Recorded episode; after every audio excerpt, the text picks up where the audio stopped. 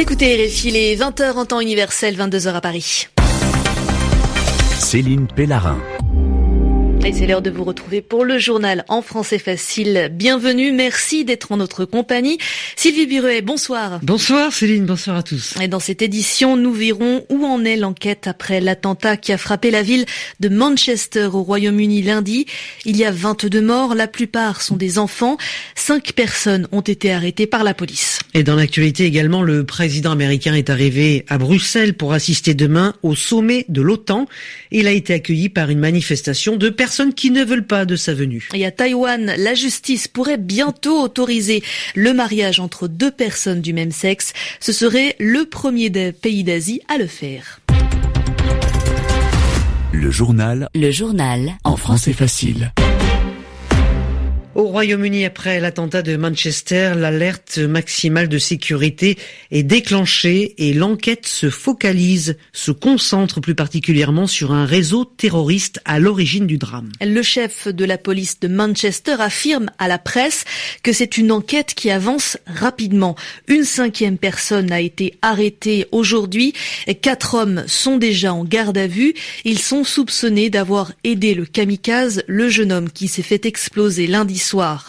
Et pendant que le travail des policiers progresse, le deuil de la population débute. L'émotion reste forte à Manchester après cet attentat suicide qui a eu lieu lundi soir et qui a tué 22 personnes, dont des enfants, des adolescents.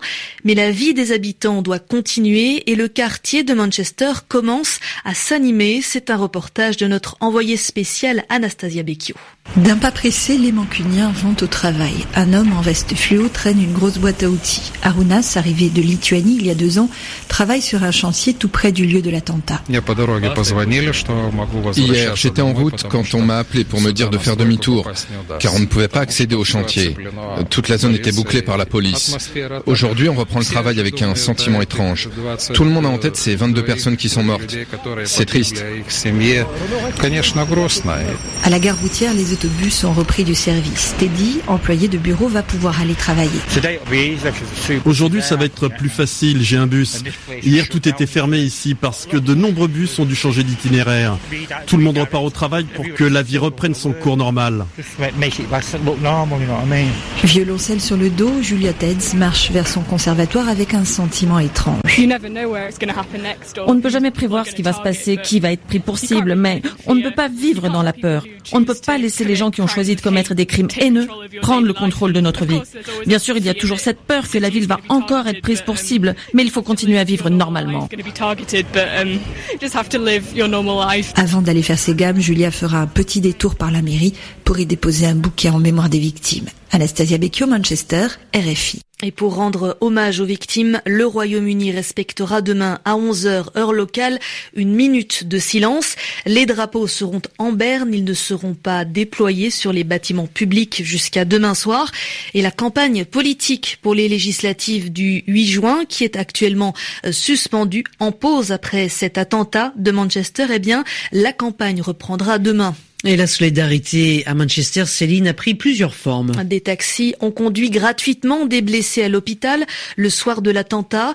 Des habitants ont hébergé des proches des victimes et on apprend ce soir que même entre journalistes, on se soutient.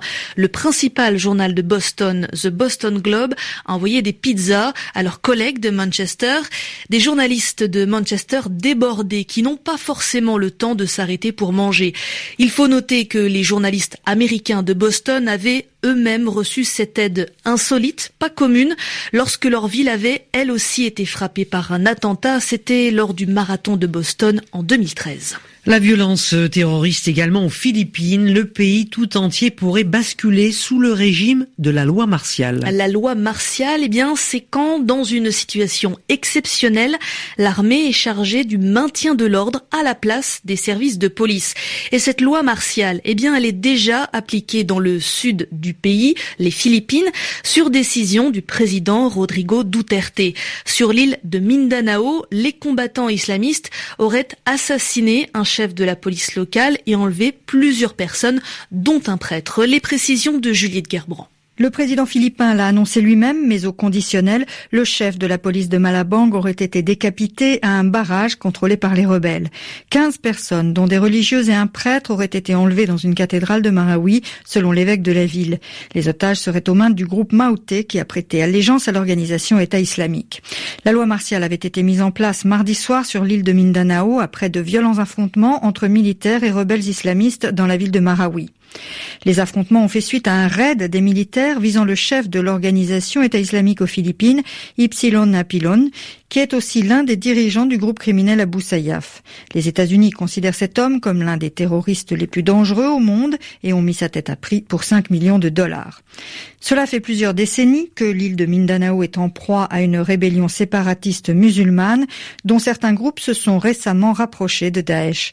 Le président Duterte a prévenu que l'imposition de la loi martiale à tout le pays ferait écho à l'époque de la dictature de Ferdinand Marcos qui avait placé le pays sous régime spécial en 1960. Juliette Gerbrand. Pour la première fois en Asie, un pays va légaliser, autoriser le mariage homosexuel. C'est à Taïwan que cela se passe. La Cour constitutionnelle a estimé hier que la loi qui ne valide pas les mariages, qui ne valide les mariages qu'entre un homme et une femme, eh bien, cette loi, elle est contraire à la liberté garantie par la Constitution. Cette décision, c'est une grande victoire pour les militants qui se battent depuis 30 ans pour le mariage pour tous entre deux personnes du même sexe. Christophe Paget. Le débat avait été relancé lors de l'arrivée à la présidence de Tsai Ing-wen il y a un an. Elle avait promis de mettre en place le mariage pour tous une fois élue. Depuis des mois, de gigantesques manifestations rassemblent donc des centaines de milliers de personnes dans les deux camps car si Taïwan organise chaque année la plus grande gay pride de la région, elle compte aussi une frange très conservatrice, selon qui le mariage pour tous va détruire les valeurs de la société et qui demande un référendum. La Cour constitutionnelle donne deux ans au gouvernement pour modifier la loi, mais précise que si le Parlement ne vote pas dans ce délai les modifications demandées, les couples du même sexe pourront quand même se marier en se référant à l'arrêt de ce mardi. La question est de savoir si le Parlement va simplement amender les lois existantes pour y inclure les couples du même sexe, ce qui leur donnerait les mêmes droits pour l'adoption, l'héritage ou encore les décisions médicales concernant le conjoint. Mais la communauté LGBT craint que le Parlement vote plutôt une nouvelle loi reconnaissant le mariage aux couples du même sexe, mais sans leur donner tous ces droits dont profitent les couples hétérosexuels. Le président américain est arrivé dans la capitale belge pour le sommet de l'OTAN demain. Il était auparavant à Rome où le pape François l'a accueilli. À Bruxelles aujourd'hui, c'est un autre type d'accueil qui était organisé pour Donald Trump. 10 000 manifestants ont défilé dans les rues pour lui dire au président américain eh bien, qu'il n'est pas le bienvenu.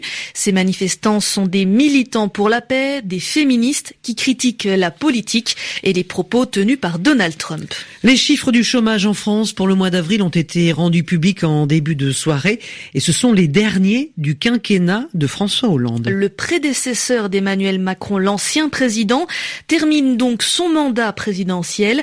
Il a quitté son poste sur une baisse du nombre de chômeurs. Cela veut dire qu'il y a un petit peu moins de Français qui n'ont pas de travail. Clémence Denavy. Le mois dernier, le nombre de demandeurs d'emploi a baissé de 1% en catégorie A. C'est la catégorie la plus scrutée puisqu'elle concerne les demandeurs n'ayant eu aucune activité. Le mois dernier, 36 300 personnes ont retrouvé du travail ou bien ont quitté cette catégorie A. En effet, Pôle emploi constate un nombre inhabituellement élevé de demandeurs ayant basculé de la catégorie A vers les catégories B et surtout C qui sont celles des demandeurs ayant exercé une petite activité un temps partiel. L'inverse avait d'ailleurs été observé le mois d'avant. On retiendra que sur une année d'avril 2016 à fin avril 2017, le nombre de demandeurs a baissé de 1,3% en catégorie A, mais pas toutes catégories confondues. Sur une année, le nombre de demandeurs a au contraire augmenté de 2,3% pour s'établir à 5 535 000 demandeurs fin avril. La courbe du chômage pendant le mandat de François Hollande n'aura donc pas été inversée, mais sa progression contenue. La nouvelle ministre du Travail, Muriel Pénicaud, a fait savoir qu'elle ne commenterait plus ces chiffres au moins le mois car leur étude mensuelle n'est ni claire ni réellement significative, a-t-elle indiqué.